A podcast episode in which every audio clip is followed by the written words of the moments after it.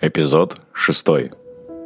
Добро пожаловать в подкаст Find Your Bee. Найди в себе Баттера. Ты запутался и устал от того, что тебе навязывает общество. Родные и друзья хотят, чтобы были оправданы их ожидания. Желая не упасть в глазах других, мы следуем чужим целям и получаем одобрение окружающих. Примеряя те или иные роли, мы перестаем чувствовать свой внутренний голос и истинные желания – День за днем мы предаем себя и наши мечты. Наш подкаст для тех, кто хочет обрести внутреннюю свободу и посмотреть на жизнь под другим углом. Мы беседуем с разными людьми, теми, кто не принял правила игры нашей действительности и нашел путь к истинному «я» и своему счастью. Мы говорим о самопознании и разных возможностях для развития. Ты не один. Пора проснуться и найти в себе Баттера. Всем привет! С вами Кайржан Альбазаров. И прежде чем мы начнем наш следующий эпизод, я бы хотел поблагодарить нашу аудиторию за очень содержательные отзывы, комментарии. А, мне очень-очень важно понимать, что я это делаю не зря, что кому-то подкаст помогает. И в частности, я признателен Бигжану Садлакасову из компании КПО Шолпан Абдиманап и Сену Испулаеву из города Актау, Ирине Андреевой из города Копенгаген, Милуэр Тасимбекова из города Астана и так далее. Всем большое спасибо. Я рад, что наши дискуссии в подкасте резонируют и находят отклик э, в ваших душах с вашими текущими мыслями. И хотел бы попросить делиться данным подкастом с вашими знакомыми, с вашим кругом. Так мы сможем охватить еще больше ребят, и кому-то да он поможет. Спасибо, и давайте слушать. Здравствуйте, уважаемые слушатели подкаста Find Your Bee. Сегодня у нас в гостях Павел Ким, город Алматы. На момент интервью шеф-редактор интернет-издания «Колеса» ККЗ, ведущий видеоканала YouTube об автомобилях «Автобазар Драйв», спортсмен и участник различных соревнований по триатлону, а, велопробегах, марафонах, а также человек, а, который не боится менять, круто менять свою деятельность каждые 5-6 лет, и человек, сделавший свою детскую мечту и хобби постоянной работой Привет, Паша. Кайр, привет. Э, спасибо за такое представление. Прямо сам собой проникся. Паша, для начала мог бы ты поделиться своим жизненным принципом, который ведет тебя по жизни? А, это такой, знаешь, вопрос, который застал меня врасплох. У меня нету чего-то такого ярко выраженного, конкретно сформулированного, но когда у меня спрашивают друзья, знакомые, вот, задают такие вопросы, я им говорю, что у меня принцип один. Нормально делай и нормально будет. Угу. То есть я стараюсь делать все качественно, чтобы делать что-то качественно, оно должно тебе нравиться, это должно быть важным для тебя. Да. Поэтому я стараюсь не заниматься теми вещами, которые считаю ерундой. Стараюсь делать то, что мне нравится, и стараюсь делать это как можно лучше. Почему я тебя позвал на интервью на сегодняшний день в Казахстане? А, заниматься своим хобби и делать из этого работу, full-time job, это довольно большая роскошь. То есть у многих, если спросить, у ребят, а, многие шли на хлебные профессии, не совсем, наверное, по зову сердца, но шли э, в банковскую сферу, шли на госслужбу, допустим, шли а, в нефтегазовое дело. И мне кажется, твоя история очень может быть интересна слушателям, для тех, кто хочет найти себя и реализоваться. Вот я знаю тебя с восьмого класса э, школы, мы с тобой были одноклассниками в 56-й школе в Алмате. И помню твое увлечение автомобилями. Ты читал и собирал автожурналы, смотрел э, Формулу-1. Вот, а сегодня тебе еще нет 30 лет, как я понимаю. И то есть ты уже являешься шеф-редактором крупнейшего автоиздания в Казахстане, возможно, даже в Средней Азии. А, ты брал интервью, насколько я помню, у Дэвида Кулхарда, участника Формулы-1, и то, что ты сейчас делаешь, а, делаешь авторевью, тест-драйвы автомобилей по всему миру, ну, это просто большой успех и исполнение твоей мечты. Расскажи, пожалуйста, когда пришло это увлечение машинами, когда ты начал этим заниматься? А, знаешь, тут, наверное, все уходит далеко-далеко в детство. Ну, в моей семье ходит такая байка, что когда мне было там три года, я мог назвать все марки и модели автомобилей, которые были у нас в Алмате и ездили по улицам. Я, честно говоря, не помню, чтобы так было, но я подозреваю, что в те времена были в основном «Жигули», «Москвичи», редкие «УАЗики», и это было как бы не очень сложно. Но да, ты прав, я очень люблю, я всегда любил автомобили, когда я там, смог читать и самостоятельно покупать какие-то газеты, журналы. Я покупал газеты и журналы, читал. Времени было много, я перечитывал. А, потом, потом поток информации стал больше, передачи, интернет. И как бы я вот просто погрузился во все это. Это было моим, наверное, главным хобби всю жизнь. И когда я э, заканчивал обучение, э, когда я заканчивал магистратуру, я понял, что ну, вернее, подвернулась возможность поработать в, в автомобильном портале, угу. и я за нее уцепился, там во многом случайно, но в конечном итоге это вылилось вот в такие вещи. А, я, наверное, немножко поясню для слушателей. А, мы с тобой действительно учились в школе, это было классное время. Угу. Это были те годы, которые дались мне тяжело, но которые очень многому меня научили, наверное, задали какой-то там дальнейший, на дальнейшее направление. И потом я поступил в энергоинститут, я учился на связиста угу. 4 года, и потом я поступил в магистратуру там же, занимался сетями связи. И когда я учился в магистратуре, мы делали научный проект. Угу. Ну, как бы наука в Казахстане это дело такое достаточно забавное. Угу. Я варился в этом, ну, наверное, год. Э, есть две стороны вот науки. Это очень интересные э, неординарные люди, которые этим занимаются. И в целом очень плохая система с каким-то там непонятным руководством сверху. Mm. Ну, я понял, что это то, чем я точно не хочу заниматься. Mm-hmm. И тогда все сложилось так, что я начал писать про автомобили.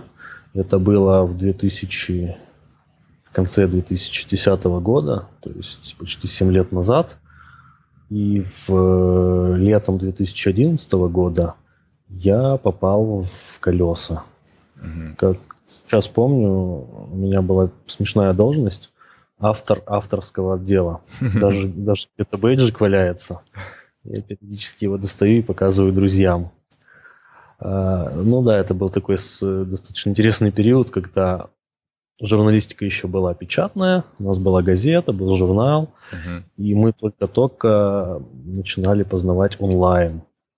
Ну и сейчас мы уже почти три года как существуем только онлайн. Угу. Насколько я знаю, выпускники iOS стараются после окончания сразу же устроиться а, в IT-компании, такие как Logicom, Altel, а, KSL и так далее. Почему ты выбрал науку? Было ли у тебя желание уйти в корпоративную сферу, либо ты так привязан к науке был?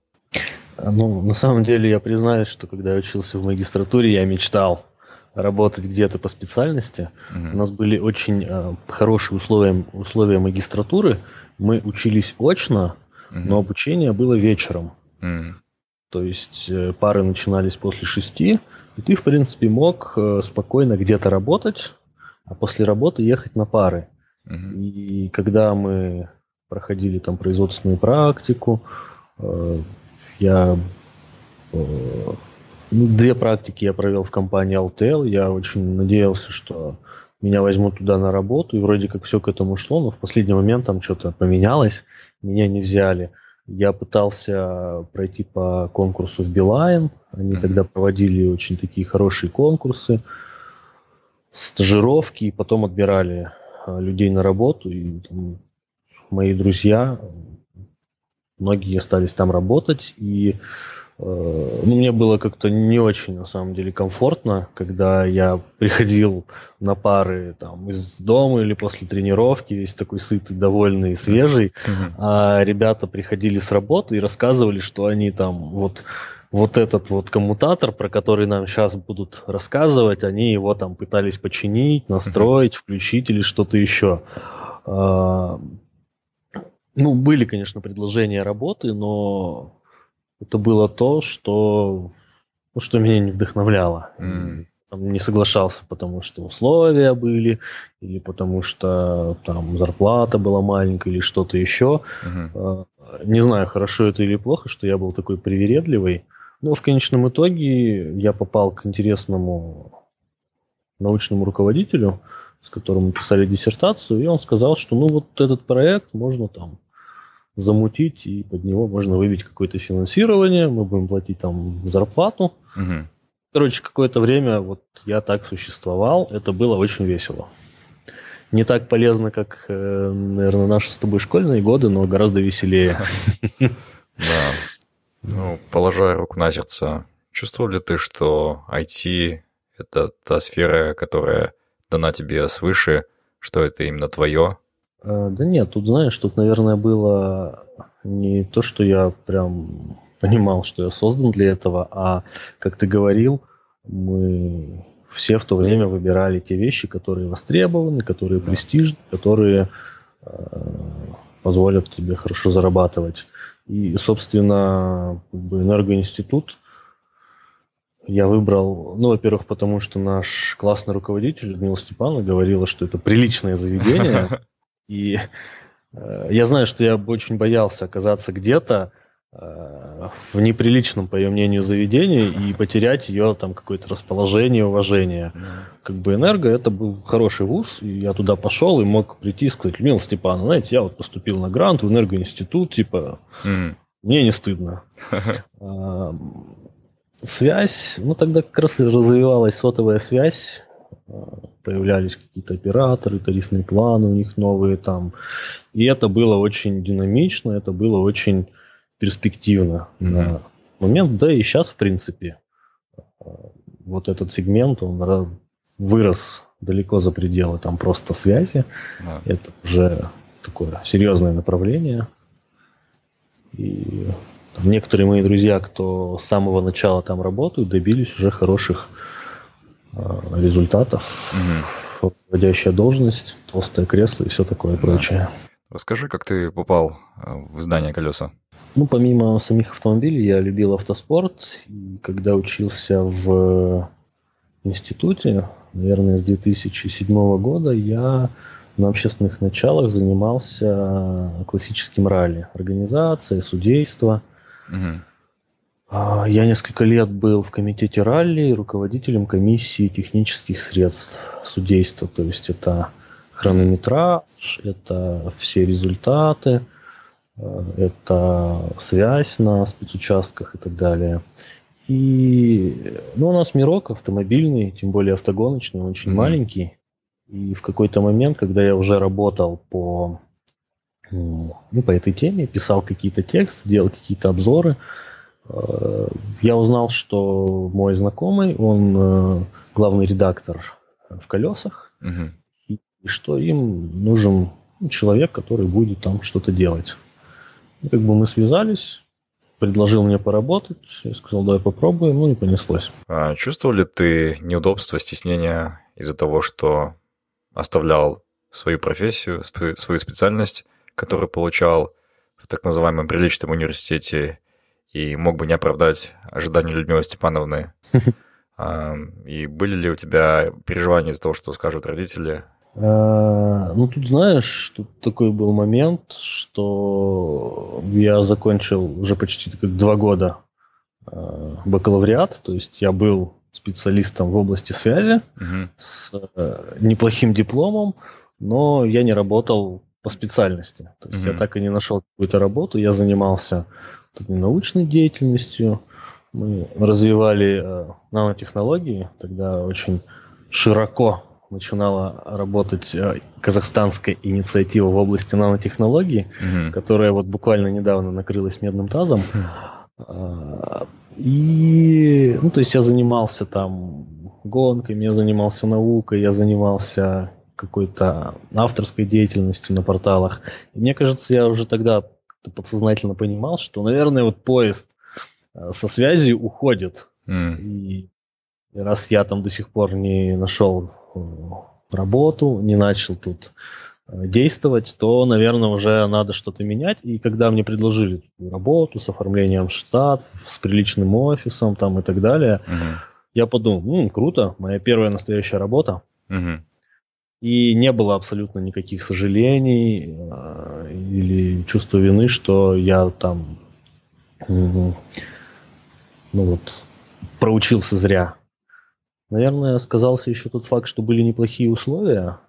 Я видел, что предлагают в компаниях связи. И здесь предлагали как минимум не хуже условия. И я занимался чем-то вот действительно важным и интересным мне. Поэтому это, вот тот переломный, наверное, момент в карьере, ну или неожиданный старт моей карьеры, он произошел, произошел очень так мягко, естественно, я бы сказал. Угу. В издании «Колеса КЗ» ты, как я понимаю, прошел очень такой стремительный путь от автора авторского департамента, как ты говоришь, до а, шеф-редактора. Расскажи, что помогло тебе так вырасти, а, так прогрессировать? А, ну, в целом ситуация вот в автомобильной журналистике казахстанской, она очень простая. Журналисты, они нифига не понимают в автомобилях. И э, чтобы это было интересно, актуально, чтобы рассказывать, писать и показывать что-то действительно понятно и наглядно, надо просто разбираться в предмете, угу. ну, желательно любить. То есть, если ты в нем разбираешься, это лучше, чем если ты умеешь писать. Угу. Я разбирался, я любил, и мне это было интересно. Но научиться там что-то писать, излагать мысли, связывать там два слова в предложение – казалось не так просто, ну, вернее, не так сложно. И, э, ну, наверное, я просто был там, жаден до какого-то какой-то работы и работал, работал. Поначалу мы действительно тут вкалывали.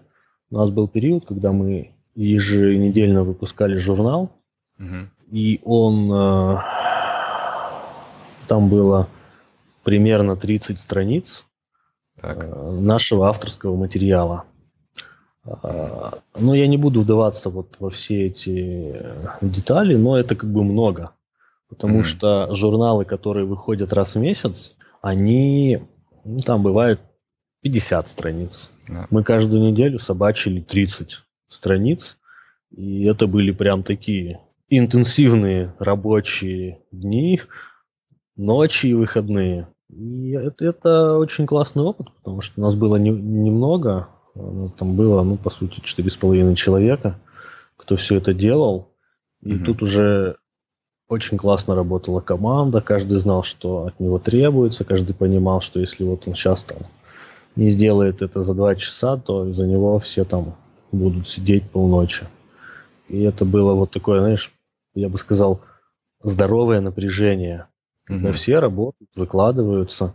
Ну и, конечно, в, такие, в таком режиме ты набираешься опыта, компетенции, а, ты там шлифуешь какие-то навыки, ты приобретаешь что-то новое. А что новое ты больше всего приобрел? Какие навыки? Здесь, наверное, ключевое – это умение работать с, со словами.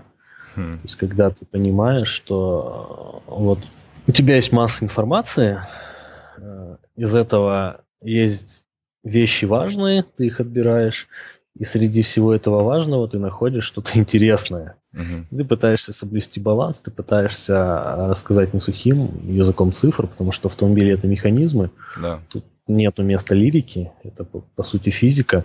И ты пытаешься найти баланс, ты пытаешься сделать это как-то более-менее художественно. А, но это и я думаю, это главное, когда ты учишься излагать мысли, когда ты учишься там быстро строить свою речь, что-то mm-hmm. делать. И глобальные познания вот в этой сфере. Mm-hmm. То есть э, это и законы автомобильного бизнеса, и особенности Казахстана, да. это и, и коммуникации с э, пресс-службами какими-то. То есть в целом это, наверное, такой опыт. Как, тогда приходилось заниматься всем, угу. начиная от э, фотографирования, заканчивая уточнением каких-то мелких деталей, цифр по телефону, нахождению нужных людей.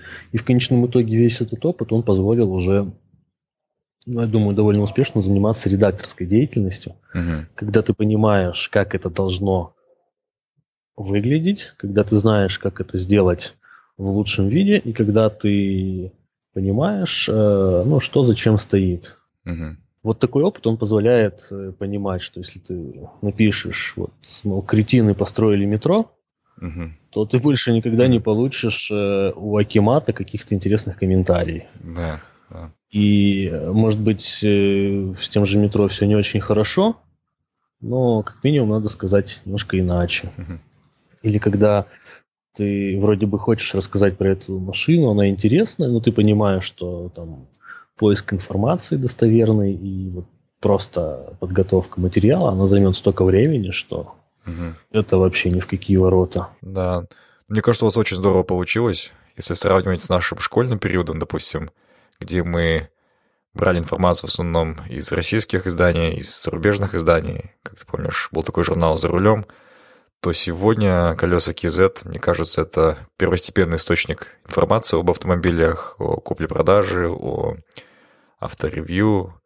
И вы даже вышли на видео э, контент, вы производите прекрасные ролики. Я вчера смотрел э, репортаж где-то на природе далеко, и очень такие сложные, так понимаю, съемки. У вас несколько автомобилей, одна едет, другая снимает – это все также сопровождается таким интересным сюжетом, с юмором. И вообще у меня такой вопрос. Насколько это все целесообразно, актуально делать в Казахстане с учетом небольшого населения и огромных затрат? Да, Вержан, спасибо за такую оценку. Ну, мы действительно стараемся, пытаемся что-то сделать вот качественное. Я открою, наверное, приоткрою завесу тайны, то, как работает, в принципе, пресса. А, многие наши поездки, а, туда нас приглашают. Так. Если, если речь идет о каком-то новом автомобиле, угу.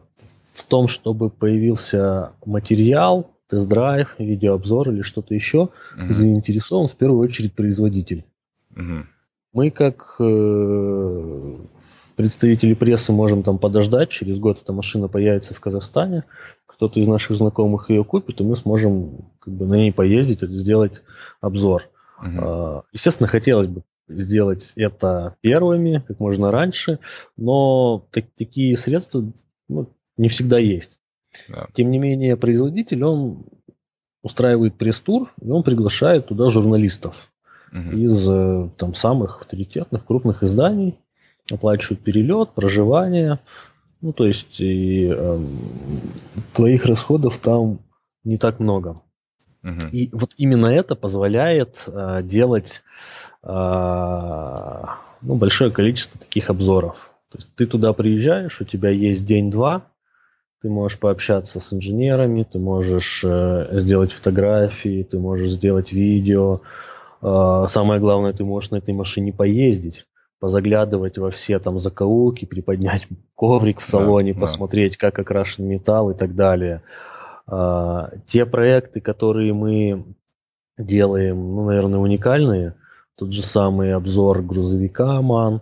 Угу. Тут ситуация похожая, но как бы она требует действительно мобилизации уже наших ресурсов, то есть отправить там пол редакции западный Казахстан на несколько дней, это mm-hmm. достаточно просто, потому что вся нагрузка по работе в офисе, она ложится на остальную часть yeah, yeah. группы. И э, только, ну, наверное, несколько раз в год мы делаем какие-то проекты, которые действительно вот полностью от и до сделаны нами. Угу. Это э, раньше мы ездили в экспедиции, то есть мы там находили какие-то автомобили, угу. Э, разрабатывали маршрут какой-то логичный, интересный, чтобы можно было посмотреть и то, и все, и уезжали. Ну, как бы такие экспедиции, да, они ставили, останавливали работу редакции, э, они требовали там колоссального бюджета, но это были крутые вещи, которые, ну, я думаю, наши читатели запомнили и ждут. Я надеюсь, что мы сделаем в ближайшее время что-то такое же крутое. Угу. Проще всего, конечно, снимать э, видео или готовить тест-драйвы здесь, в Казахстане, потому что тебе не надо никуда лететь. Э, как бы ты можешь жить дома, а если ты куда-то едешь, э, то как бы это, ну, не такие большие все-таки расстояния, не такие большие ценники на проживание и питание. Угу. Но что касается зарубежных поездок, вот вы, как я понимаю, ездили в Финляндию на тест-драйв, в Исландии что-то делали с, с машинами. И вы даже в Чили, по-моему, съездили на какое-то автомероприятие. Вот все эти дорогостоящие поездки, они также, да, оплачиваются автопроизводителями? Все, все такие поездки – это приглашение со стороны э, компаний, которые какую-то активность там делают. Допустим, в Исландию приглашала Toyota, угу. потому что у них тогда вышел, вышло новое поколение пикапа Hilux, который вот как раз-таки должен был появиться на казахстанском рынке. А, то есть Toyota это Казахстан вас отправил? Да, угу. да. Это ну, такое взаимовыгодное сотрудничество, потому что мы заинтересованы а, рассказать первыми об этой машине. Нам нужны какие-то интересные локации для, для съемок, потому что все-все-все места по Алматинской области мы, наверное, уже по второму кругу mm-hmm. используем, гоняем туда машины, снимаем. Yeah. У нас очень крутой фотограф, и каждая съемка, она, ну, вот от и до продумана. То есть, если это такая, если это там кроссовер, то он должен быть, ну, он не должен сниматься в городе на фоне там асфальтов, бордюров. И Сейчас это становится большой проблемой, потому что все, что здесь есть, мы, наверное, уже объездили, пересняли со всех ракурсов, и повторяться не хочется. Ну вот смотри, а, вы делаете такие эпизоды, а, репортажи о машинах, машина предоставляется компании, и сложно ли оставаться объективным, потому что ну, вы получаете свои блага, свои плюсы, и если вы дадите действительно объективный негативный отзыв, то, возможно, вас больше не будет приглашать. То есть как вы балансируете? Знаешь, у колес э, наилучшие, я бы сказал, условия для этого. Во-первых, у нас... Э, э, ну, давай, раз уж мы углубляемся вот в подноготную автомобильной журналистики, я тебе скажу, что главный рычаг давления автопроизводителей, продавцов на журналистов это реклама. Угу. То есть кто-то говорит, давайте вот вы возьмете у нас этот автомобиль и напишите про него хорошо, так. а мы вам дадим э, рекламу на год. Угу. Ну и понятно, что это рычаг давления. Да. У нас э, большая компания и департамент, который занимается рекламой, ну, мы разве что там за кофе встречаемся. Сейчас мы вообще в разных зданиях сидим. И попытки надавить на нас таким вот образом закончились, наверное, лет пять назад. Угу. Когда кто-то говорил мне, типа, ну вот мы вам рекламу даем, а вы пишете, что машина у нас дерьмо. Угу. Я говорю, ну, ребят, как бы реклама это вообще не ко мне. Да. Это вот вы с ними разбираетесь, я не знаю, что у вас там происходит, я не знаю, даете вы рекламу или нет, мне вообще по барабану. Машина дерьмо это факт, но тут претензии не к нам, а там к японцам, корейцам, немцам, которые такую машину сделали. Uh-huh. И сейчас э, все более-менее устаканилось. То есть, во-первых, э, все понимают, что мы объективны. Uh-huh. Во-вторых, э, они никуда не денутся, они вынуждены давать рекламу в колесах, потому что это, как ты сам сказал, крупнейший, да. самых популярных порталов. А, но, тем не менее, ну, внимательные читатели могут заметить, что у нас далеко не все марки представлены. Uh-huh. И э, я могу так тонко намекнуть, что те марки, которых у нас нет, так. А, они иногда хотят, чтобы мы рассказывали про их машины, они хотят приглашать нас на свои мероприятия, но им нужна гарантия, что это будет положительный отзыв. Mm. Мы, естественно, такую гарантию дать не можем. Да, да. Поэтому они не горят желанием с нами сотрудничать. Угу. Понимаю. То есть, такая то, тонкая кухня. Ну, ну, это отлично, да, что у вас получилось отстоять свое. Да, я думаю, коллеги по сфере будут не особо рады, что я слил вот столько инсайдерской информации. Это очень интересно. Это... Ну, да, я за прозрачность, и мне хочется, чтобы все понимали, как, как все происходит, и как бы, ну, угу. тогда тут будет больше... Чем, чем больше прозрачности, тем меньше будет мутных схем. Конечно. Остановись. Услышь себя и полюби себя. Find Your Bee. Подкаст о самопознании и личностной свободе. Подробнее на сайте findyourbee.com. А, давай поговорим немножко о спорте. Я в детстве тебя помню в средних классах, в старших классах, как не очень физически крепкого, наверное, юношу, но как и я, в принципе, мы были, наверное, на последних местах на физкультуре. Ну да, это когда у нас освобождение от физкультуры да, заканчивалось, и мы были вынуждены туда ходить. Да, и да, мы не отличались ни мускулатурой, ни, а, ни какими-то играми в командные а, виды спорта. Но э, посмотреть сейчас твою ленту, это ты просто вау. А, ты занимаешься триатлоном и велоспортом. То есть, ну, в принципе, триатлон это все охватывает. Велоспорт, и ходьбу, и бег, и плавание. Но, насколько я вижу, у тебя это довольно серьезно. Ты ездишь на какие-то международные соревнования. Вот расскажи, пожалуйста, с чего, с чего все это началось? Как ты решил стать таким Ironman? И да, в рамках чего у тебя такие получаются мероприятия? Ну, ты, как, как обычно, меня немножко перехваливаешь, наверное. Это приятно и спасибо. А, знаешь, это интересный вопрос, и мне кажется, все началось с того, что я попал в 56-ю школу в ваш класс. Угу. У меня в детстве было, было много проблем со здоровьем, то, все. Но когда я попал в 8 Б, угу. в мат-класс, то я понял, что болеть вообще не вариант.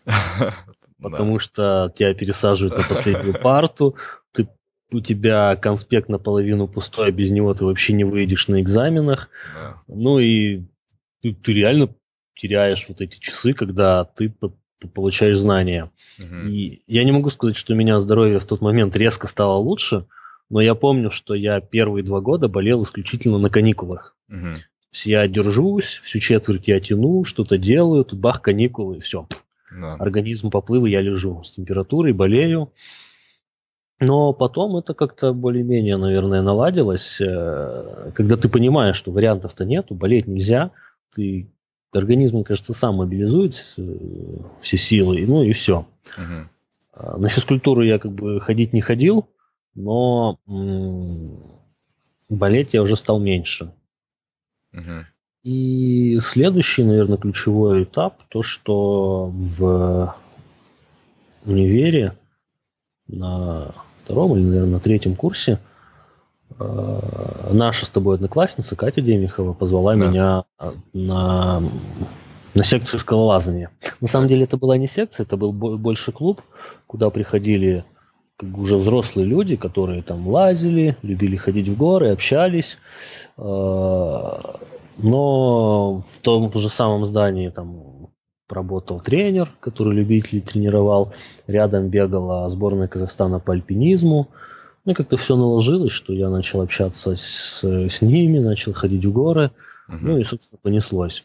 То есть, э, по сути, я попал в какую-то среду, которая была мне интересна, и там занимались вещами, которые тоже оказались мне интересными. Угу.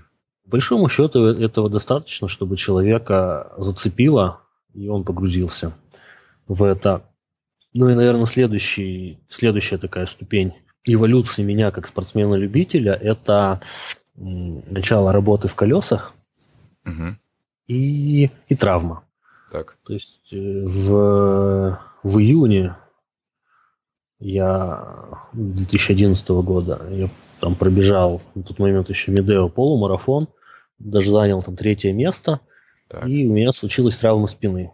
Ну и как бы все, я бегать перестал, врачи сказали, нет, нет, нет, ты что, и так далее. Ну, все как они любят и умеют. Угу. Сейчас-то я понимаю, что все слова врачей надо делить там как минимум на 8. Тогда я воспринимал это как прям все, истину в последней инстанции. Угу. И плюс э, серьезная интересная работа. Такие вещи достаточно несовместимые. Я перестал заниматься спортом, я начал работать, но года через полтора я прям взвыл, потому что, ну, это вот та жизнь, которая, которая моя. Там было много, да. очень много друзей. А, к тому моменту, черт возьми, эти соцсети стали популярны. И вот ты как бы сидишь в выходные и что-то пишешь, и листаешь ленту, а друзья там туда залезли, там проехали, здесь проплыли. Да. И ты думаешь, блин, ну я тоже так хочу. Потом ты начинаешь понимать, что ты вроде как можешь. Я начал заниматься там реабилитацией своей травмы. Угу. Ну и все, вернулся. А, начал там что-то бегать, где-то катать. А, а потом, когда ты уже... Ну, то есть ты-то в 20, там, 6, в 27 лет занимаешься этим уже совсем другими мозгами, угу. и ты понимаешь, что ну что-то как-то несерьезно, да, что я вот бегаю, тут тысячи людей бегают, и я как бы бегаю наравне с ними, ничем не выделяюсь. Угу. А там соревнования я не выигрывал, призовые места я занимал там очень редко, и ты начинаешь задумываться, что ну надо что-нибудь сделать, как бы, во-первых, крутое, чтобы все думали, какой ты мощный, а во-вторых, чтобы это действительно было интересно, это тебя увлекало. Угу. Ну и вот такими путем таких нехитрых размышлений я пришел к тому, что надо бы пробежать марафон. Так. А, ну, чтобы пробежать марафон, чтобы нормально сделать и нормально было, нужен тренер. Mm. И, в общем, в конце 2015 года я договорился с одним моим, с одной моей очень хорошей знакомой. А, она взяла меня ну, под свою опеку, стала готовить к э, марафону. Она на самом деле одна из самых сильных женщин-триатлониста Казахстана. И вот прямо вот в настоящий момент она выступает в Сочи угу. на триатлоне Iron Star. И э, я надеюсь, что она займет призовое место, потому что у нее все для этого есть. И вот сейчас мы с тобой закончим говорить, я пойду смотреть результаты я очень надеюсь, что мой тренер Елена Кун будет в призах. Mm-hmm. Ну и как бы, когда с тобой работают такие люди, ты по неволе проникаешься вот этим серьезным подходом, начинаешь нормально делать, чтобы все нормально было. И, в общем, всю зиму я работал, и весной 2016 года я пробежал свой первый марафон в Алма-Ате. Угу. Я, конечно, немножко по-другому это себе представлял, как минимум на 20 минут быстрее. Да.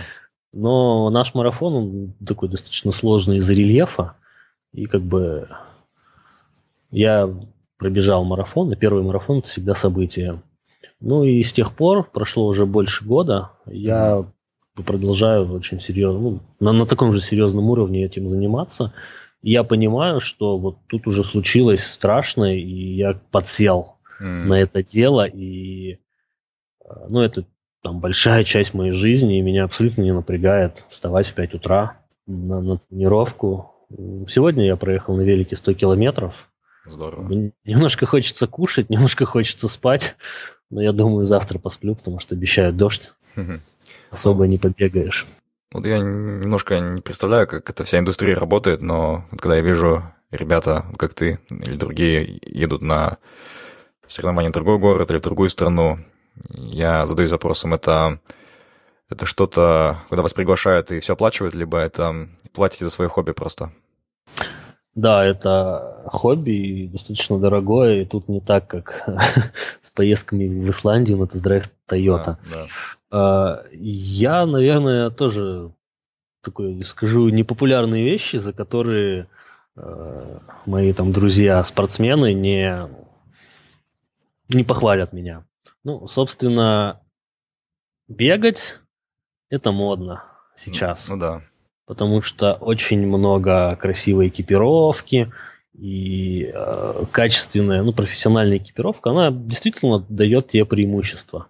Угу. В велоспорте так это вообще у кого есть деньги, тот будет быстрее. М, А, Триатлон это вообще супер модно, да. потому что там, ну, это такой, наверное, очень сложный элитный вид спорта.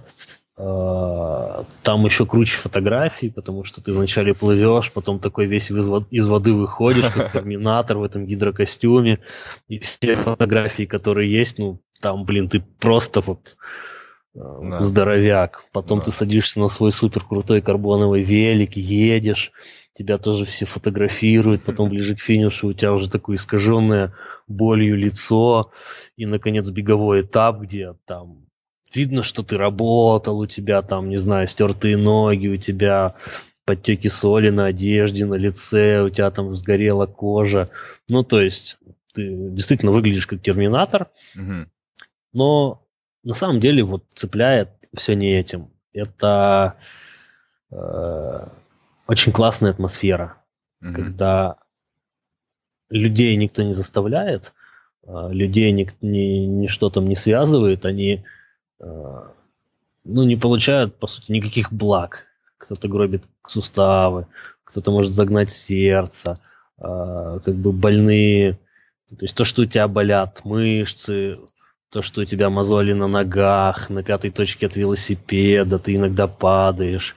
Ну, короче, вот э, серьезные занятия триатлоном – это постоянная боль и одиночество. А, Но, тем не менее, люди этим занимаются, платят немалые деньги за экипировку, за соревнования. И есть такой клуб а, здоровых и успешных, в принципе. да, ну, это классно, потому что ты там испытываешь себя, ты можешь э, ставить какие-то задачи, цели, достигать их, и тебя окружают такие же люди, которые искренне этим занимаются, но э, ты понимаешь, что это вот такое, наверное, редкое в наши дни ощущение, которое дорогого стоит, когда все вокруг любят то, что делают. Мгм. А, Что касается меня, помимо крутых фоточек, помимо того, что все друзья думают, что я крутой и мощный, ну и помимо того, что я могу там полдня в субботу носиться на велике с друзьями, для меня это какая-то школа, которая, наверное, воспитывает те чувства, э, те, может быть, стороны и качества, которых мне не хватало. Например. То есть, э, э, ну, наверное, от природы я не был особо амбициозным. А когда ты тренируешься день за днем, а потом какой-то дебютант тебя объезжает, ты думаешь, да что это, блин, такое? Ты начинаешь заниматься еще интенсивнее. Когда ты вот этот э, этап преодолел, ты находишься уже на серьезном уровне, и ты понимаешь, что, блин, да вот же лидеры. Я от них отстал там на 2-3 минуты. Ну, что мне стоит там еще немножко потренить, еще больше э, включить мозг, сделать тренировки эффективнее и сожрать всех этих лидеров, там, получить медаль хотя бы за третье место. Мгм. И это все очень хорошо проецируется на жизнь. Ну, то есть э, профессиональный спорт, э, ну, вернее, не так, любительский спорт вот на таком уровне, я бы назвал его профессиональным, это очень жесткий тайм-менеджмент. Так, Потому что, чтобы успеть потренироваться до работы, так. тебе надо буквально по секундам расписать свое утро. Мгм. Ну, у меня раз или два в неделю есть длинные тренировки по утрам, когда я проезжаю там 50-60 километров на велосипеде. Ну и как бы принципиально на работу приехать к 9. Мгм. Либо я бегаю там 20 километров с утра. И вот ты встаешь, ты знаешь, что тебе надо встать там, в 5 утра, чтобы ты успел, а, допустим, проехать э- это время. Мгм. Ты думаешь, ну, надо же поесть перед тренировкой. Либо ты должен поесть за час до тренировки, что-то тяжелое, Мгм. чтобы оно усвоилось, либо тебе надо взять что-то легкое, что ты можешь кушать, пока ты спускаешься там за велосипедом в подвал. То есть ты просыпаешься, у меня есть там определенный порядок вещей, которых я, которые я одеваю. Утром мозг работает плохо, поэтому надо все это приготовить. Да. Я проснулся, умылся, начал по порядку все одевать, э, вот на, на столе лежат уже бананы, которые там я заранее вытащил из холодильника, чтобы да. не согрелись. Ты пихаешь себе два банана, закусываешь орешками, там запиваешь водичкой. Ну, это как бы то, что усвоится быстро и даст тебе энергию. Как бы все, ты одеваешь шлем, туфли, спускаешься, берешь велосипед, понимаешь, что без 10.6 ты выехал, отлично. Угу. Ты как бы успеешь без пробок все это откатать. Скорее всего, тебя никто не задавит. К этому да. моменту э, вода в водопроводе уже нагреется, да. потому что, ну, ты, наверное, помнишь, что в Казахстане весной в начале лета утром вода из обоих кранов идет холодная. В 8 часов она уже более-менее теплая, под ней можно мыться. Да. Ну вот где-то без 10-8 я приезжаю домой, ставлю велосипед, все это дело кидаю в стиралку, э, принимаю душ, одеваю вещи, которые, опять же, у меня заготовлены там с вечера, и еду на работу. Ну, как бы на работу я приехал, все думают, я нормальный, вот проснулся, позавтракал, приехал. Ну, расскажи, расскажи, насколько безопасно вообще заниматься велоспортом в Алмате, допустим? Ты знаешь, э, да, это, это жесть. Сейчас э, более-менее ситуация меняется, но мы не просто так встаем в 5 утра, чтобы покатать до того, как люди начнут выезжать на дороге, mm-hmm. на дороге. И с одной стороны, когда ты едешь один, ну ты мобилен, ты видишь на 360 градусов практически, ты можешь понять, кто там пытается ехать в тебя, кто пытается тормозить перед тобой, но тебя часто не замечают или игнорируют. Да. Потому что для многих автомобилистов кажется, что велосипедист, он едет чуть быстрее пешехода, угу. и он может мгновенно остановиться, сменить направление, а когда ты едешь со скоростью 50 км в час, и перед тобой кто-то начинает поворачивать, э, у тебя возможности как бы для маневра нет. Угу. Безопаснее катать группой. Угу. То есть, когда едет группа из э, там, 6-8 человек, как мы делаем выходные, с ней считаются. Угу. То есть ты подъезжаешь к кольцевой развязке, это самое страшное, наверное, что есть на дорогах Казахстана.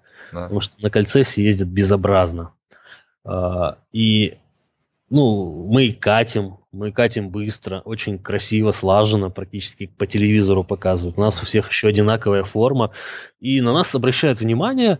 И вот мы выезжаем со второстепенной дороги. Угу. Те, кто спереди, они поднимают руку. И зачастую все останавливаются, и мы можем проехать куда хотим. Mm. То есть нас все пропускают, вне зависимости от правил. Mm-hmm. Но тут другая проблема. Группа это как, знаешь, монолит. Mm-hmm. И она скована в своих э, маневрах. То есть тормозить надо заранее, и это занимает очень долгий процесс. Резко что-то объехать всей группы невозможно. И когда перед тобой выезжает машина, то есть вы едете группой, в группе скорость еще больше, то есть там 50, 60 километров, угу. перед вами выезжает машина, за рулем который там дядька, считающий, что велосипедист, он едет со скоростью 10 километров в час, и типа, а, вообще остановится и все. Ты летишь вот такой бандой в этот автомобиль, и там просто одно какое-то малейшее движение, и все попадают и покалечатся. И вот это как бы, с одной стороны, группа это безопасно, а с другой стороны, ну ты не можешь вот так вот взять и остановиться, если что-то случилось. Да, да. Сегодня мы ездили в Талгар, потом спускались до Кульжинской трассе, как бы мы выбираем маршруты пораньше, угу. выбираем трассы пошире, чтобы ни мы не создавали проблем, ни нам не создавали проблем. Но, блин, мы там натерпелись сегодня. Это, конечно, да. тяжело и страшно. Ну, с другой стороны, это адреналин. И когда вот ты едешь в группе, ты доверяешь всем людям, которые едут с тобой, ты катишь на скорости там, 40 км в час, угу. в 5 сантиметров от э, соседа, да. и ты видишь его колесо, и ты видишь его руки. Руками он показывает ямы, он говорит правее или левее, и все.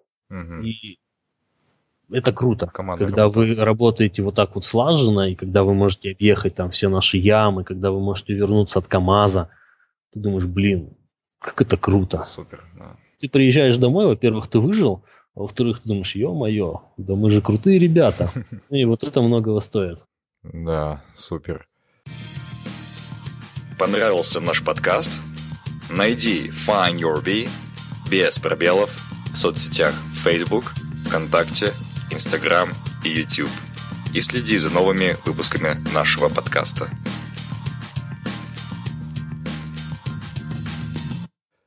Паша, давай поговорим о твоем будущем, о твоих планах на ближайшее будущее. Насколько я понимаю, грядут изменения. Не мог бы ты поделиться этим?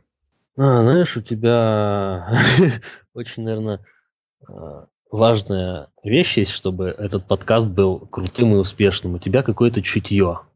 А, ты связался со мной примерно неделю назад, uh и буквально там три дня назад я принял там ключевое решение, которое, опять же, наверное, повернет мою карьеру, а может и не только карьеру, в новое русло. uh Ну, я знаю, что этот подкаст выйдет э, несколько позже, и поэтому я могу там раскрыть карты. uh Собственно, я ухожу из колес, я оставляю пост шеф-редактора, и, наверное, когда слушатели будут слушать наш с тобой разговор, угу. я уже не буду э, работать в колесах, ну, по крайней мере, в той должности, угу. в которой я сейчас.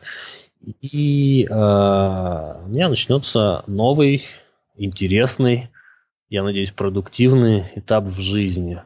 Я не, не, не могу сказать, чем я конкретно займусь в ближайшее время. Я хочу просто сменить обстановку. Я понял, что, в принципе, в колесах, да и в автомобильной журналистике я, наверное, сделал ну, все, что мне было интересно.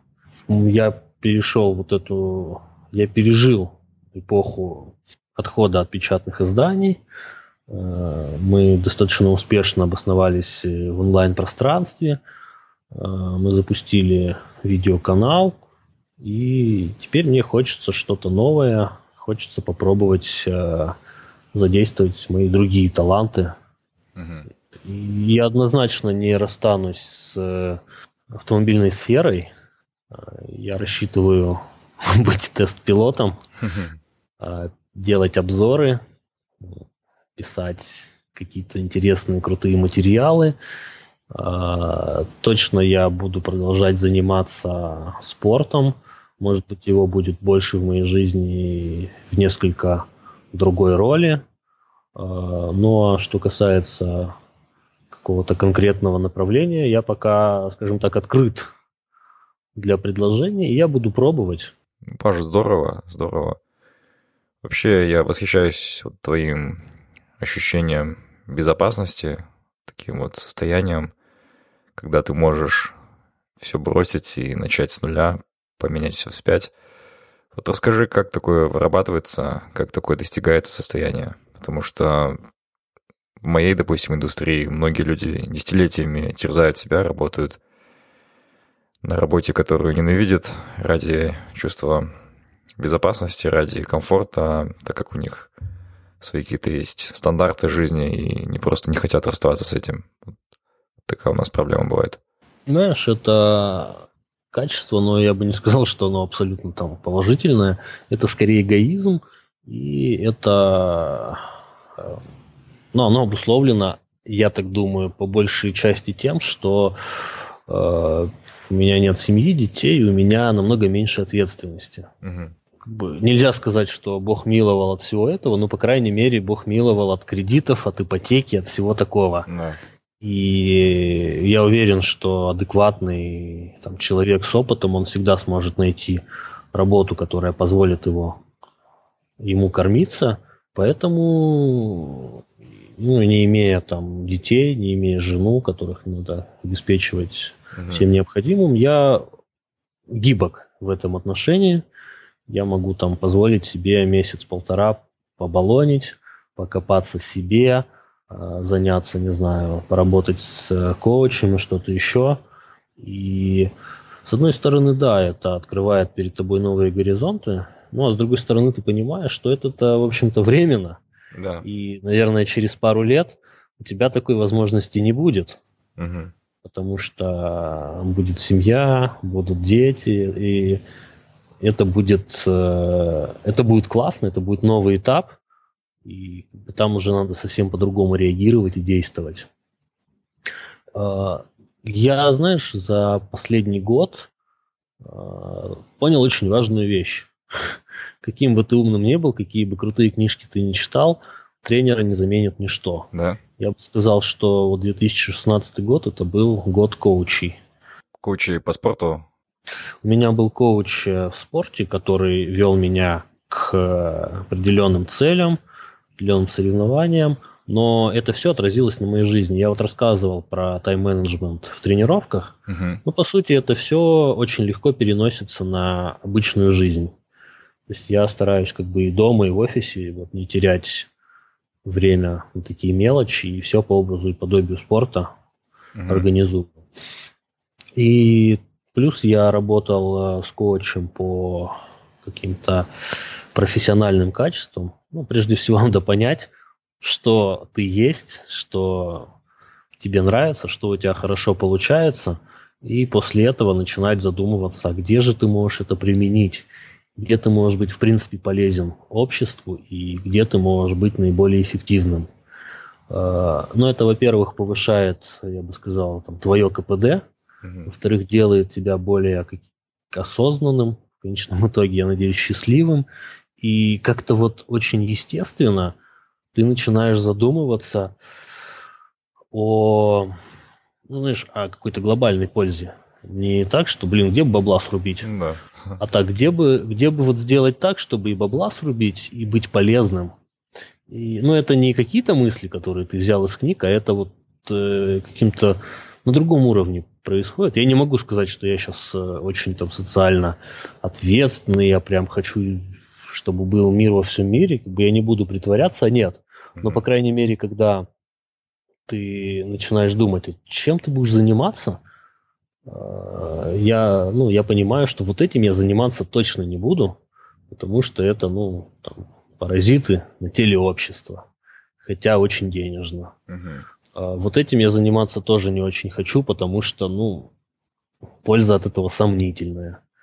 А, и на самом деле надо находить время, средства и работать с коучами. Это действительно эффективно. Как найти таких коучей в Казахстане? Я думаю, тут э, какие-то личные рекомендации, потому что э, коучинг, он такой же модный, как триатлон, и там столько прохвостов. Да. Почитаешь ленту в Инстаграме, и чуть ли не каждый второй готов научить тебя зарабатывать миллионы, готов э, сделать из тебя там гения, не знаю, к любой сферы. Но, наверное, надо просто с умом подходить и выбирать. Ну, точно так же, как ты покупаешь какие-то какую-то бытовую технику. Угу. Ты, даже если ты ведешься на какие-то громкие бренды и рекламные слоганы, ты смотришь характеристики, ты сравниваешь э, с конкурентами, ты ищешь отзывы покупателей. Паша, давай перейдем к блиц-вопросам.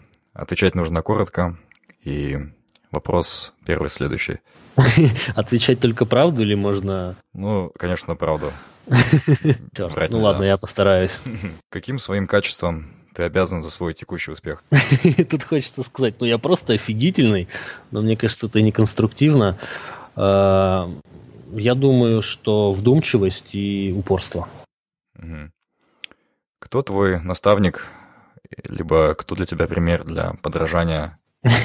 Я человек не особо верующий, но сейчас хочется процитировать Библию и сказать «не сотвори себе кумира». Я прям не могу назвать кого-то конкретно, ну, там в спорте это мой тренер – в, наверное, семейной жизни это моя мама. На работе это некоторые мои коллеги. Что сегодня тебя мотивирует? Успех, слава и женщины. На твой взгляд, какие главные препятствия на пути казахстанских парней и девушек к самопознанию, к самореализации? Наверное, сейчас очень много соблазнов, очень много каких-то э, навязанных э, идеалов, и за всем этим сложно понять, что действительно важно, что действительно настоящее, и еще сложнее понять, вот, что действительно твое. Точно так же, как мы поступали там, а, ты в КБТУ, я в Энерго, потому что это считались неплохими вузами, потому что это были перспективы. Да. Ну, а на самом деле я вот э, занимаюсь там автомобильной журналистикой, а ты сейчас меня интервьюируешь, э, создаешь подкасты. Это совсем не то, чему мы учились, но это то, к чему мы пришли и что для нас важно. Да. И чем раньше человек поймет, что, чем он хочет заниматься, тем, тем больше успеха и тем быстрее он добьется этого успеха. Что бы ты сказал, увидя Пашу, представь себе машина времени, ты видишь Пашу, 18-летнего, что бы ты ему сказал, зная о его будущей жизни, о его будущих препятствиях, проблемах? Я бы, наверное, просто себя так подстегнул и сказал бы, не бойся и делай все то, что тебя пугает и кажется безумным. Прекрасные ответы. А, Паша, спасибо большое за прекрасное интервью. И я хочу тебе пожелать еще раз найти себя и творческих успехов, здоровья и радости каждый день. Спасибо большое, Кыржан. Спасибо, что выбрал меня. Mm-hmm. Спасибо, что задавал такой классный темп беседы. А, я могу сказать, что вот в таких э, рассуждениях я сам очень много понимаю важных вещей, которые помогут там стать лучше, и э, ты начинаешь говорить, давать какие-то советы слушателям, там, молодежи, ну, мы, по сути, тоже молодежь еще, да. э, и потом ты пропускаешь их через себя и думаешь, блин, ты неплохо сказал, надо бы прислушаться к твоему собственному совету. Э, я очень рад, что ты сделал, начал делать такой проект. Я уверен, что все здесь будет э, в лучшем виде, что ты нормально сделаешь и нормально будет. Стараемся. Э, я буду слушать тебя не только потому, что там есть интервью со мной, не только потому, что ты мой друг, но это действительно актуально и интересно. Спасибо, Паша. Уважаемые слушатели, Оставайтесь с нами. До новых встреч. Всем пока. Очень интересный, очень умный собеседник. Большое удовольствие получил от разговора с ним. И, конечно, нужно слушать, слушать, прислушиваться к себе. Ведь душа не простит, если ее насиловать. Но в следующем выпуске мы поговорим с Динарой из города Турин, она совершила ну, просто умопомрачительный шифт в своей карьере из технической сферы в танцевальную, в шоу-бизнес. И очень интересно будет послушать. Ну а вы, ребята, не забывайте оставлять комментарии по улучшению данной передачи. Мне нужен ваш фидбэк, чтобы делать эту передачу более интересной, более полезной для всех вас. Спасибо большое. Оставайтесь с нами. Спасибо, что были с нами. Мы беседуем, чтобы понять себя, наше поколение и общество. Наша цель – сделать людей внимательнее к себе, быть свободнее и счастливее. Если вам понравился подкаст Find Your Bee, подписывайтесь на него на iTunes и Google Play, а также следите за нами в Фейсбуке, Инстаграме, ВКонтакте и на сайте findyourbee.com. Также вы можете сделать подкаст еще лучше и помочь другим, оставив отзыв на iTunes. Помните, только вы определяете, что для вас счастье и успех. Найди в себе своего баттера, и твоя жизнь больше не будет прежней.